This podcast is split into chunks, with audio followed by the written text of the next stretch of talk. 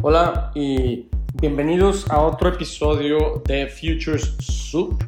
En esta ocasión eh, no tengo un invitado especial. En esta ocasión decidí hacer un episodio enfocado en una reflexión personal que me parecía importante compartir y que también a mí, eh, digamos, como ejercicio me sirve el poderlo articular, el poderlo compartir, eh, porque creo que hay una gran oportunidad alrededor del futuro del diseño, del futuro de la creatividad y del enfoque, cómo va a pasar de hoy está enfocado principalmente a temas que tienen que ver con estética y cómo creo que deben pasar a estar enfocados a temas que tienen que ver con el futuro de los negocios y con el emprendedurismo. Entonces, eh, quiero compartir con ustedes una reflexión al respecto porque al final es un tema súper importante eh, para mí eh, y para muchos creativos. Yo creo que yo siempre me gusta contar la historia de cómo comienza mi carrera profesional y probablemente la han escuchado, pero en breve yo nazco en una familia que decide emprender en la educación en la educación en diseño. Mi, papá eh, pues fundó una escuela de diseño en el 78, cuando yo tenía tres años, y me tocó crecer ahí. Entonces, al final, eh, yo crecí en un ambiente de, creatividad eh, y eso me influyó muchísimo en mis valores que tienen que ver gran, gran, grandemente con, con, con la estética. Pero hace poco, en uno de los episodios que, que, de podcast, creo que es el 4, en el que hice una entrevista con, con Rorro Chávez, estaba, estábamos reflexionando sobre marca personal y sobre cuáles son los valores que cada uno de nosotros tiene, que puede reflejar en su marca personal.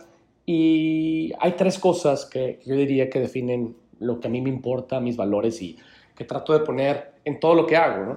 Uno, uno de ellos, evidentemente, tiene que ver con la exploración de nuevos territorios, de nuevas oportunidades, de nuevas ideas, esa curiosidad por descubrir cosas nuevas eh, y esa inquietud por no quedarnos quietos.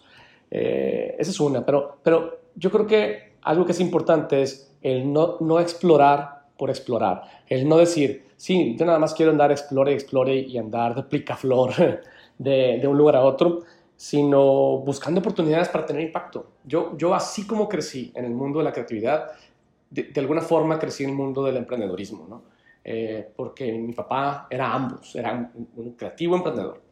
Y entonces mi segundo valor es el impacto. O sea, para mí la exploración es importante, importante siempre y cuando esté enfocada en, en, tener impacto, en encontrar nuevas formas de ayudar eh, y de resolver problemas.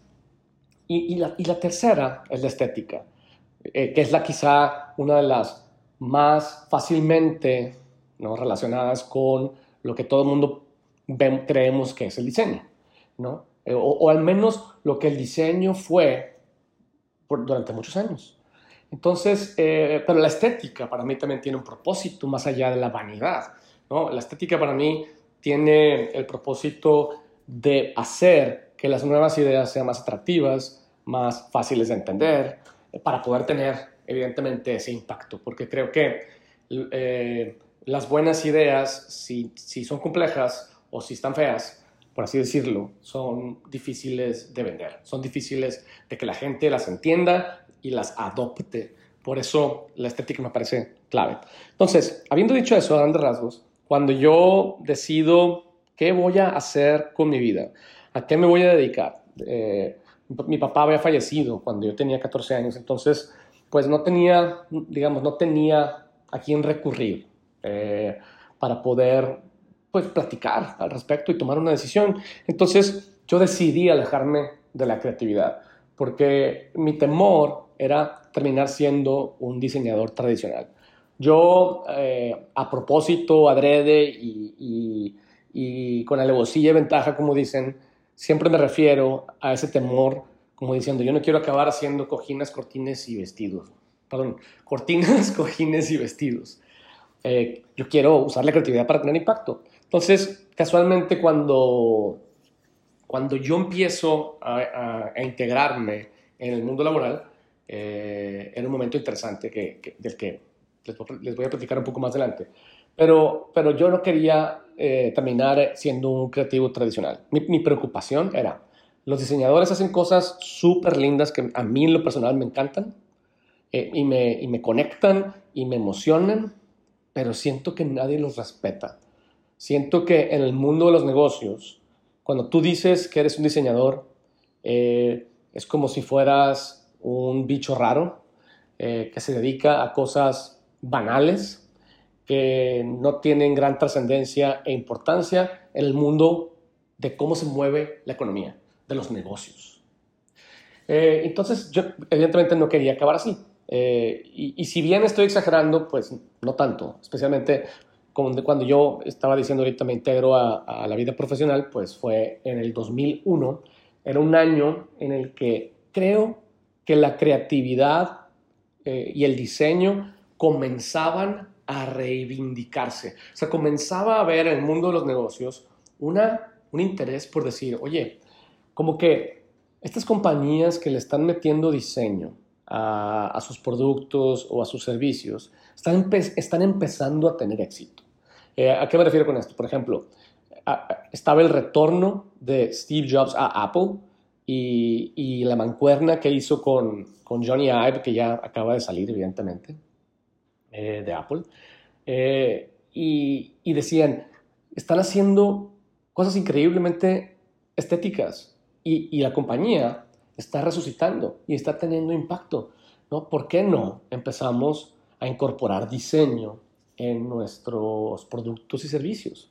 ¿no? Y entonces surgen compañías, bueno, no surgen, pero surgen acciones de compañías como, como el retailer este, Target que dicen, órale, eh, pues, ¿qué, puedo hacer yo para incorporar diseño en, mi, en, mi, en mis productos y servicios? Y lo que hicieron es, eh, comenzaron a hacer alianzas estratégicas con diseñadores muy famosos, como Philip Stark, entre otros, Michael Graves, eh, Paz Descanse, y varios, y, y empezaron a vender productos muy bien diseñados, digamos, estéticamente hablando, a muy bajo precio. Y eso les sirvió para, para atraer la atención del público en general. Les sirvió para que la gente volteara a ver a, Target y dijera, mira, Target también está invirtiendo en diseño y, está haciendo cosas lindas. Yo creo que uno de los problemas eh, que pasaron ahí fue que más compañías creyeron eh, ingenuamente que la solución estaba en añadirle a sus productos y servicios feos una capa de belleza, una capa de estética.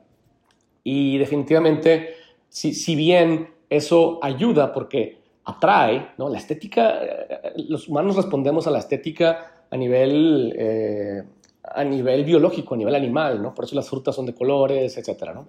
Eh, los animales también para atraerse unos a otros y demás, los pavos reales. Todo ese tema es a nivel instintivo y evolutivo. pero luego nos acercamos a esos productos y servicios como los que vendía Target y eran, por ser baratos, eran chafos, ¿sabes? No tenían un propósito eh, muy claro, no resolvían un problema de forma distinta y, y al final terminaron no teniendo el impacto que la compañía esperaba y terminaron desechándolos. Y terminaron, de, de, hecho, ya no hacen, que yo sepa al menos, ninguna alianza estratégica con diseñadores eh, famosos, ¿no? Hacían, en aquel entonces hacían, por ejemplo, Philip Stark hacía sillas y hacía floreros y hacía eh, como accesorios de oficina y había otros que hacían cojines y, ¿sabes?, edredones y al final, si te fijas, era el mundo de cojines, cortinas y vestidos. También, de hecho, había eh, algunas alianzas con diseñadores de moda.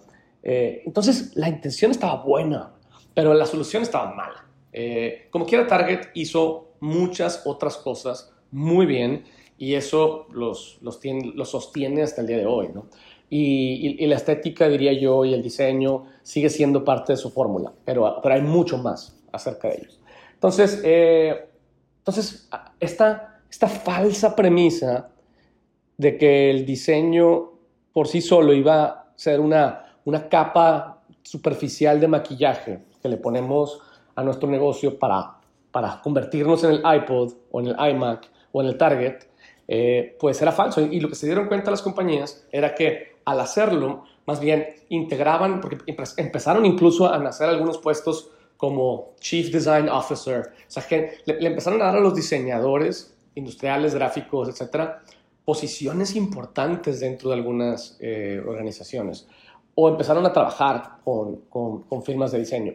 Y se dieron cuenta que, la cultura del diseñador tradicional es muy diferente a la cultura de, corporativa eh, y no para bien.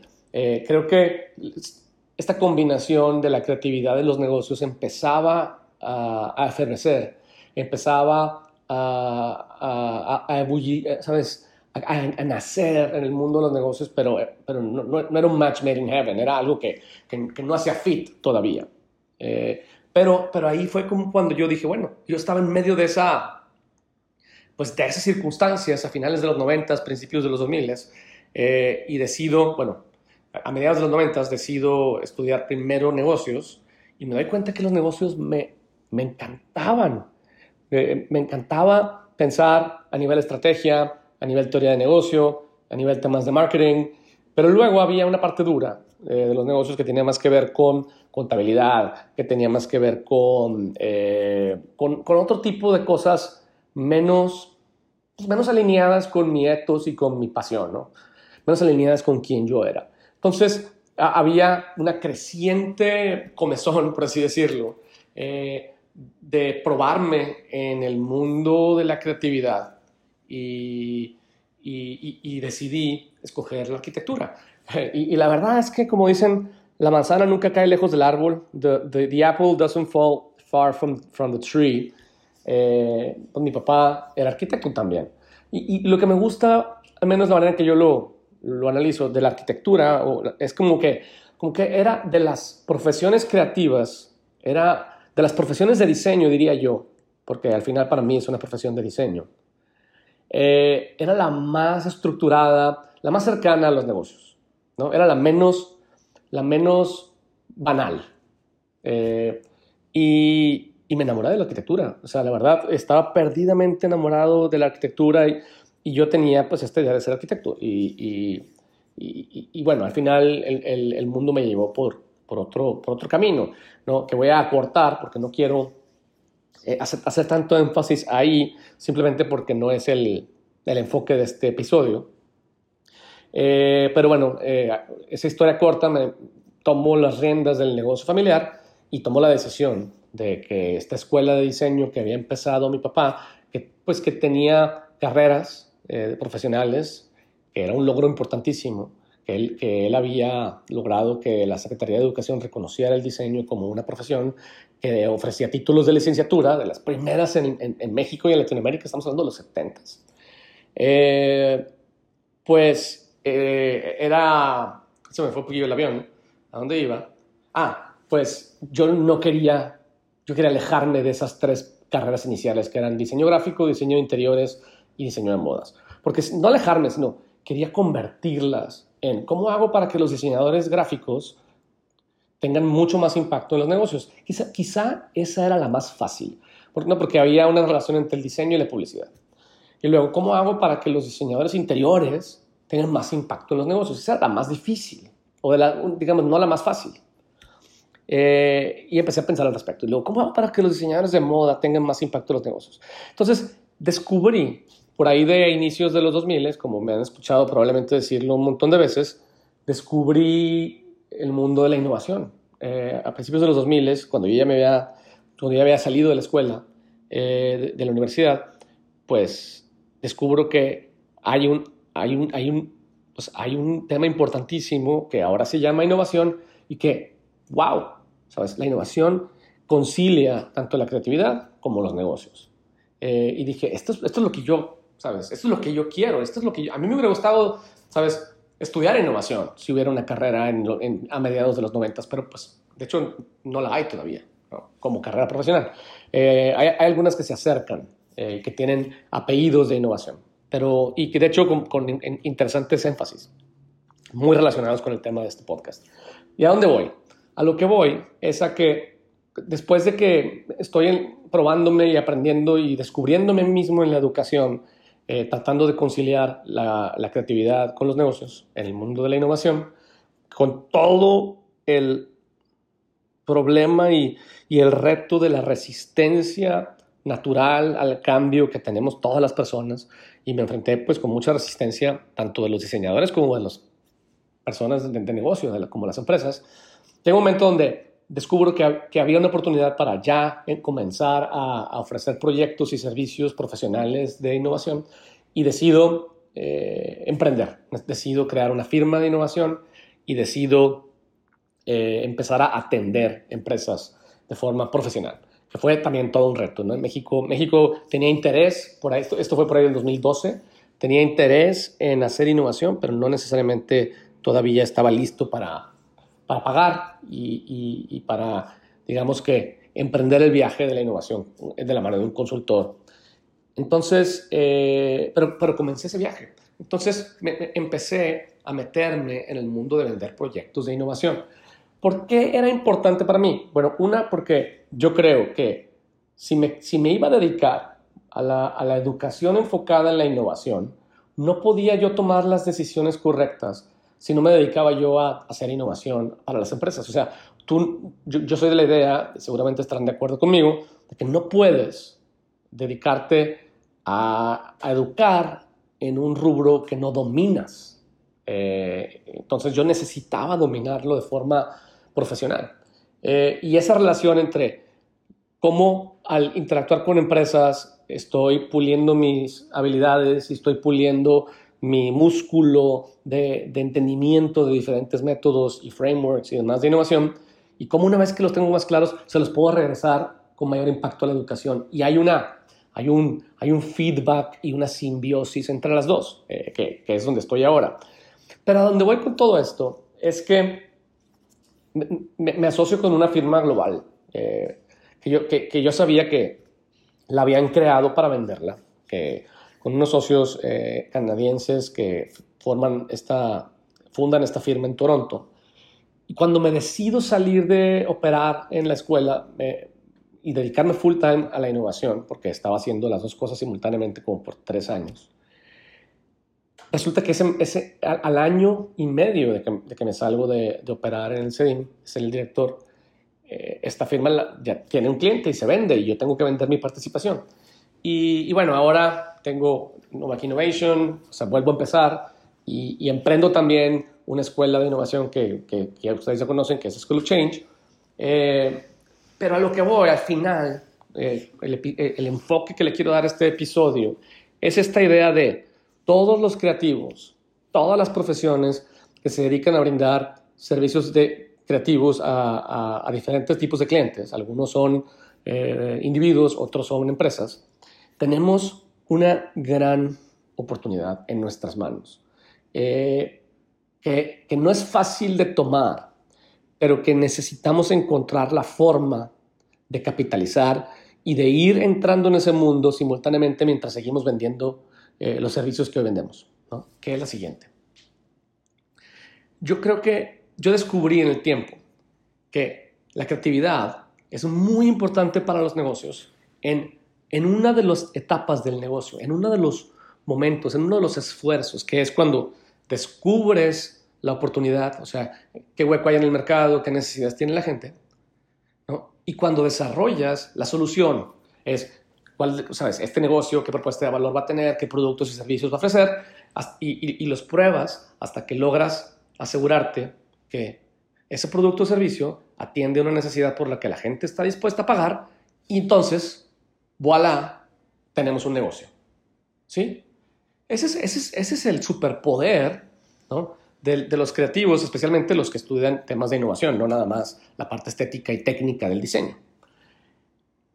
Y entonces, básicamente, yo me dedico a ese, esfuerzo. El segundo esfuerzo de los negocios, como me han escuchado decirlo mil veces, es el de la administración, el del management. Es, si ya descubriste una oportunidad y ya desarrollaste una propuesta de valor que ya te aseguraste que el mercado está dispuesto a pagar por ella, pues es el momento de administrarlo, ¿no? de rentabilizarlo, de hacerlo crecer exponencialmente, etc. Ese es un esfuerzo distinto en el que yo personalmente no juego con mayor fuerza. ¿sí?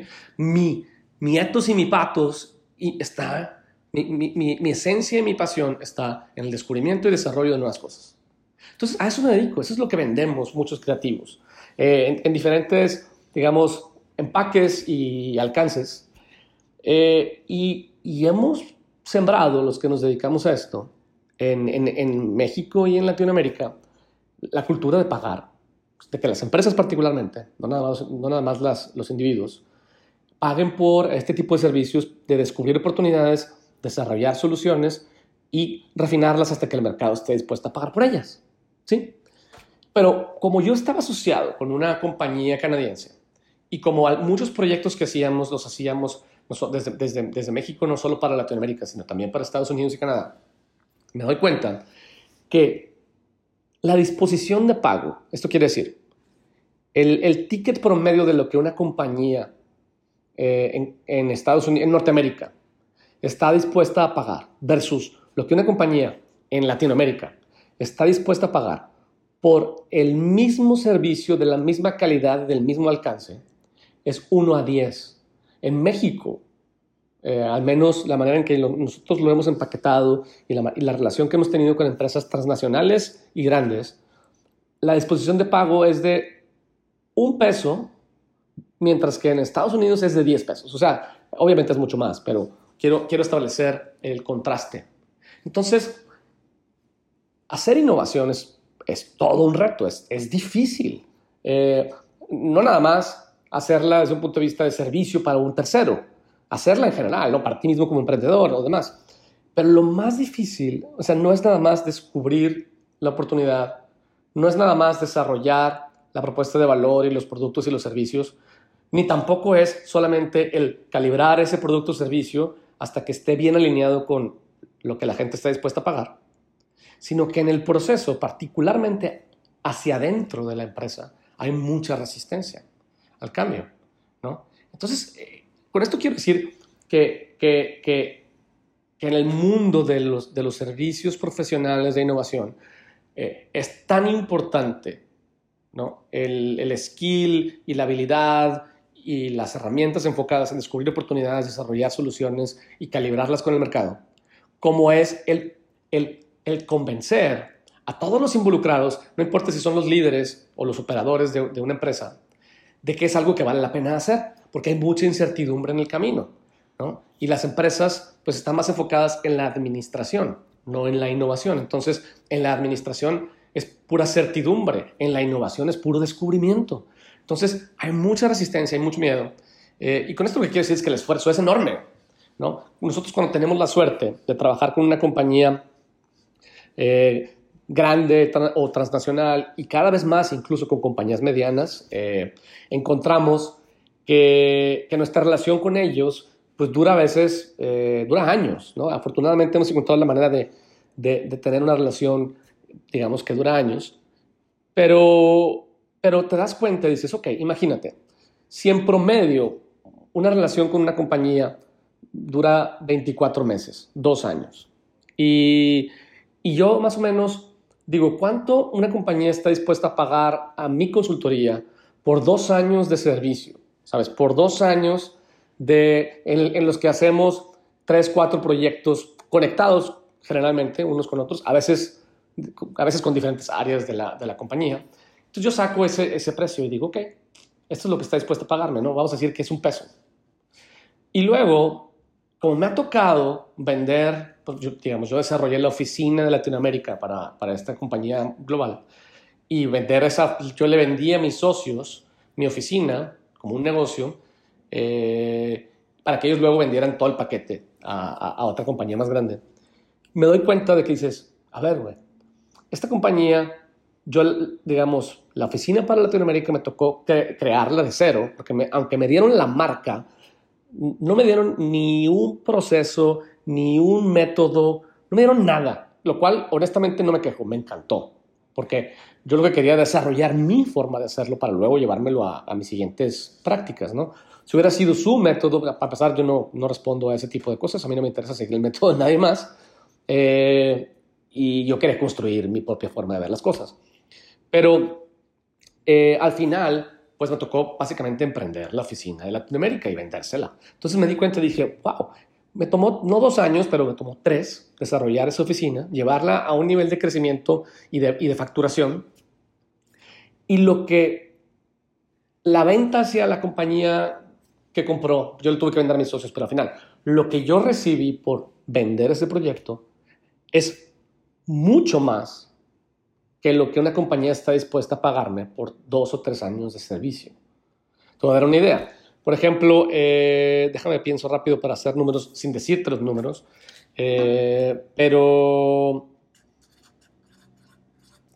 más o menos la diferencia eh, también es como de, como de 10 a 1, ¿no? Más de 10 a 1. Yo creo que es como de, como de 15 a 1. O sea, si yo me dedico tres años a crear a desarrollar, a, descubrir una oportunidad de negocio, desarrollar un producto o servicio y afinarlo hasta que llegue a, estar bien calibrado con lo que el mercado necesita. Y yo agarro ese negocio y se lo vendo a una empresa más grande, en lugar de pagarme un peso, me pagan 15. ¿No? Entonces, fíjate la diferencia. Es, y si lo hago en Estados Unidos, bueno, en lugar de pagarme 15, ¿no? me pagan 150, porque es 1 a 10.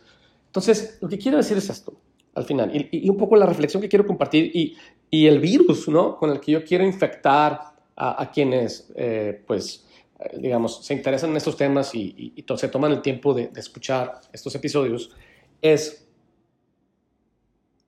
la oportunidad está enorme, ¿no? Eh, el reto es cómo salir de la, de la trampa de, la operación del día a día, porque hoy nuestro día a día es vender proyectos a empresas y que nos paguen un peso en lugar de 15 eh, o 150.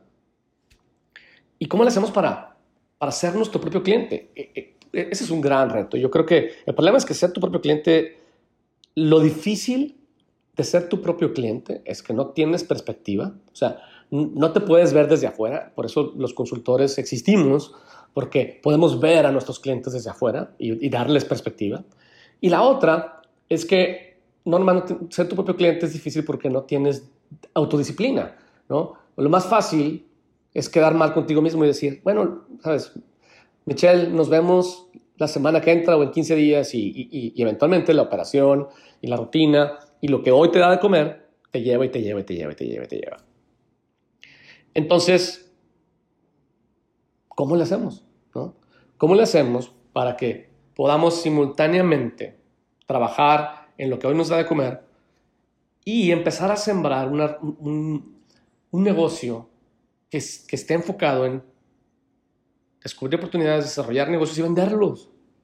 ¿no? Y a lo mejor, así como en la consultoría, nosotros manejamos actualmente con el, con el tamaño que tenemos, y esto seguirá creciendo, entre 9 y 10 proyectos simultáneos, pues a lo mejor en este, en este mundo del, diseño y venta de negocios, pues puedes simultáneamente trabajar en dos o tres. ¿Sí? Pero lo, que necesitas es tener accountability. Lo que necesito y, quienes quieran entrar en este mundo del business design, venture design, ¿no? Eh, company building, es un modelo no nada más como el que ya tenemos nosotros de cómo descubrir y desarrollar eh, productos y servicios, eh, para convertirlos en negocios, sino un modelo de cómo subsidiar a un equipo de trabajo que esté trabajando en una oportunidad hasta llevarla a una, a una propuesta de valor y un producto o servicio por, lo, por, el cual los clientes están dispuestos a pagar, que luego se la puedas vender a una gran empresa. ¿no? Entonces, aquí hay muchas posibilidades, ¿no? Eh, entonces, que, que, quiero compartir con ustedes, porque al, uno es al, al compartirlo, lo aclaro para mí mismo, y también infecto y comunico. Y, si estás allá afuera y tienes interés en esto, pues juntémonos, platiquemos. Eh, porque fondear a un equipo de trabajo de dos personas como, o de tres personas, que es más o menos los que nosotros como operamos, trabajamos con cada proyecto está, eh, digamos, tiene un líder y dos, dos estrategas. Eh, uno es más enfocado en research y otro más en strategy. pues no cuesta mucho dinero mantenerlos, o sea, básicamente es cómo fondeamos eh, los salarios de ese equipo para que siguiendo nuestros métodos, para que siguiendo estas, y si tú no tienes métodos, pues eh, conseguir esos métodos eh, es cada día más fácil y bueno, desarrollar la habilidad de usarlos es otro tema. De hecho, si tienes interés en esos temas, te recomiendo que te acerques a School of Change, porque es la forma más rápida y más pragmática de desarrollar esos skills. Eh, pero es poner esos skills al servicio de crear nuevos negocios. ¿Cómo le hacemos para levantar dinero? Que fíjate lo, difícil de, de, de esta oportunidad es, ¿cómo le hacemos para levantar dinero para un negocio que todavía no existe? ¿no? Necesitamos conseguir gente que pueda confiar en nuestra habilidad de encontrar una oportunidad, de desarrollar una propuesta de valor, producto y servicio, de llevarlo al mercado y de afinarlo hasta que esté en el punto correcto para que alguien más lo pueda comprar. ¿no? El, el retorno de esa inversión es enorme. Es tremendo. Pero, ¿cómo lo hacemos? Hay, pues hay, múltiples formas ¿no? para, para fondear ese tipo de esfuerzos.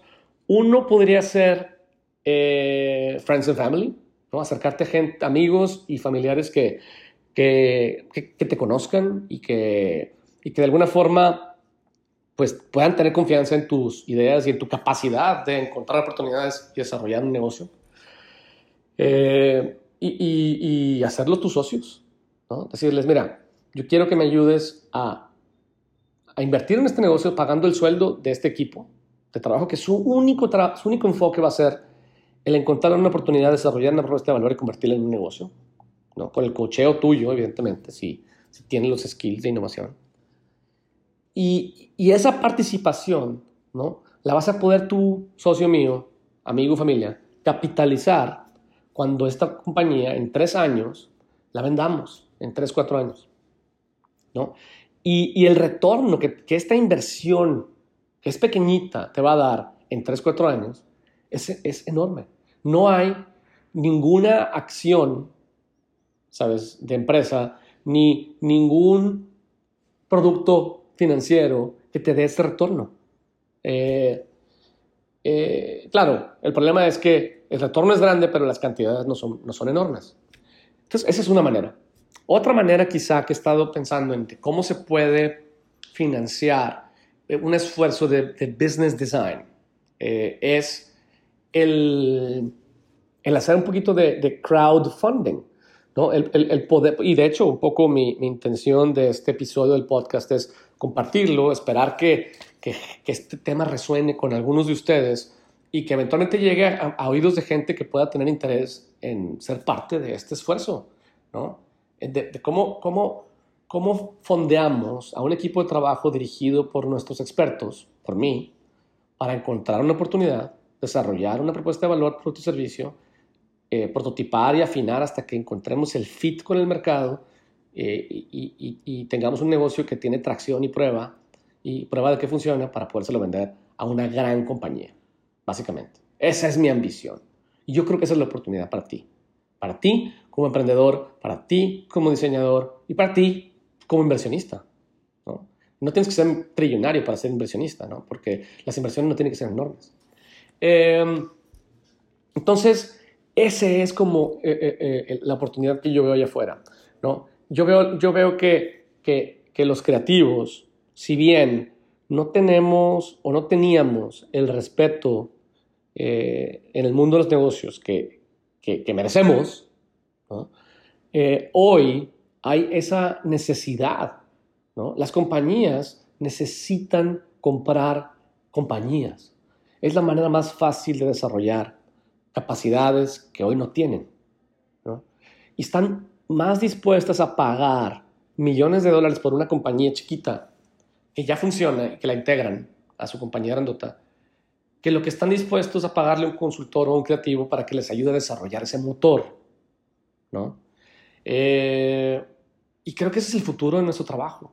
Creo que esa, esa es no nada más la oportunidad, sino esa, es, esa debería ser el, compromiso de impacto que tenemos con nuestros, con, con el mundo, ¿no? No nada más de decir, te voy a cobrar por estas ideas, sino es, te voy a cobrar por este negocio que ya funciona, que ya provee, ¿no? Lo difícil, creo, es cómo lo fondeo, cómo consigo quien crea en tu capacidad creativa de descubrir la oportunidad correcta, de desarrollar la propuesta de valor innovadora, diferenciada y significativa y de, alto impacto alrededor de una oportunidad de negocio que sea escalable, ¿no? y de afinar el product market fit hasta que demuestres que hay una buena cantidad de personas que ya te están pagando por ese servicio y que lo que tu negocio necesita es ser adquirido por una compañía que tenga los recursos necesarios para llevar esto al crecimiento exponencial. Y, yo creo que esa es la oportunidad. ¿no? De hecho, una de las cosas que quiero hacer en School of Change es eh, el desarrollar un programa que esté enfocado en, en ayudarle a los creativos a hacer precisamente esto. Entonces, pues esa es mi reflexión. Yo creo que es el momento correcto para, para, para entrar en, en, el siguiente escalón de la evolución de las profesiones creativas. ¿no? Las profesiones creativas, así en resumen, nacen como un oficio, ¿no? como carpintería, herrería, ¿no? Eh, gente que hacía ropa, arts and crafts. Y luego, eventualmente, pasan de ese oficio, que, que tiene un enfoque muy artístico, a, ser una disciplina. ¿no? por ahí de inicios del siglo XX, el mundo de la modernidad, que básicamente es form follows function, es funcionalidad, ¿sabes? Arts and crafts combinado con ingeniería y con esta revolución industrial y hacer cosas en, eh, eh, digamos, a gran escala y masivas. Después, eventualmente, evoluciona de form eh, function a usabilidad. ¿Cómo hago la vida más fácil de la gente? ¿Cómo, cómo, cómo, cómo puedo, este, sabes, hacerlo más rápido, más fácil, más engaging, etcétera? Eventualmente, el, el, diseño sale de los objetos y se convierte en una estrategia de negocio, ¿no? Para poder crear experiencias y demás y, como servicio. Pero el siguiente paso, en mi opinión, es decir, cómo usar esos skills para diseñar organizaciones, para diseñar negocios, para diseñar y lanzar y probar negocios y venderlos. Y en ese proceso, reivindicar nuestra profesión, en ese proceso, demostrar nuestra capacidad de tener impacto y en ese proceso, cobrar el justo valor de nuestro talento. Los dejo con esa reflexión. Gracias por, pues, por escuchar, gracias por ser parte de, la comunidad de gente que, que, sigue este tipo de contenido. Y eh, en los siguientes episodios tendré eh, algunos amigos eh, en diferentes industrias y seguiremos explorando diferentes, digamos, el futuro de los negocios desde la perspectiva de, de compañías industriales, de compañías de hospitalidad, eh, entre otros. Entonces, nos vemos pronto. Gracias.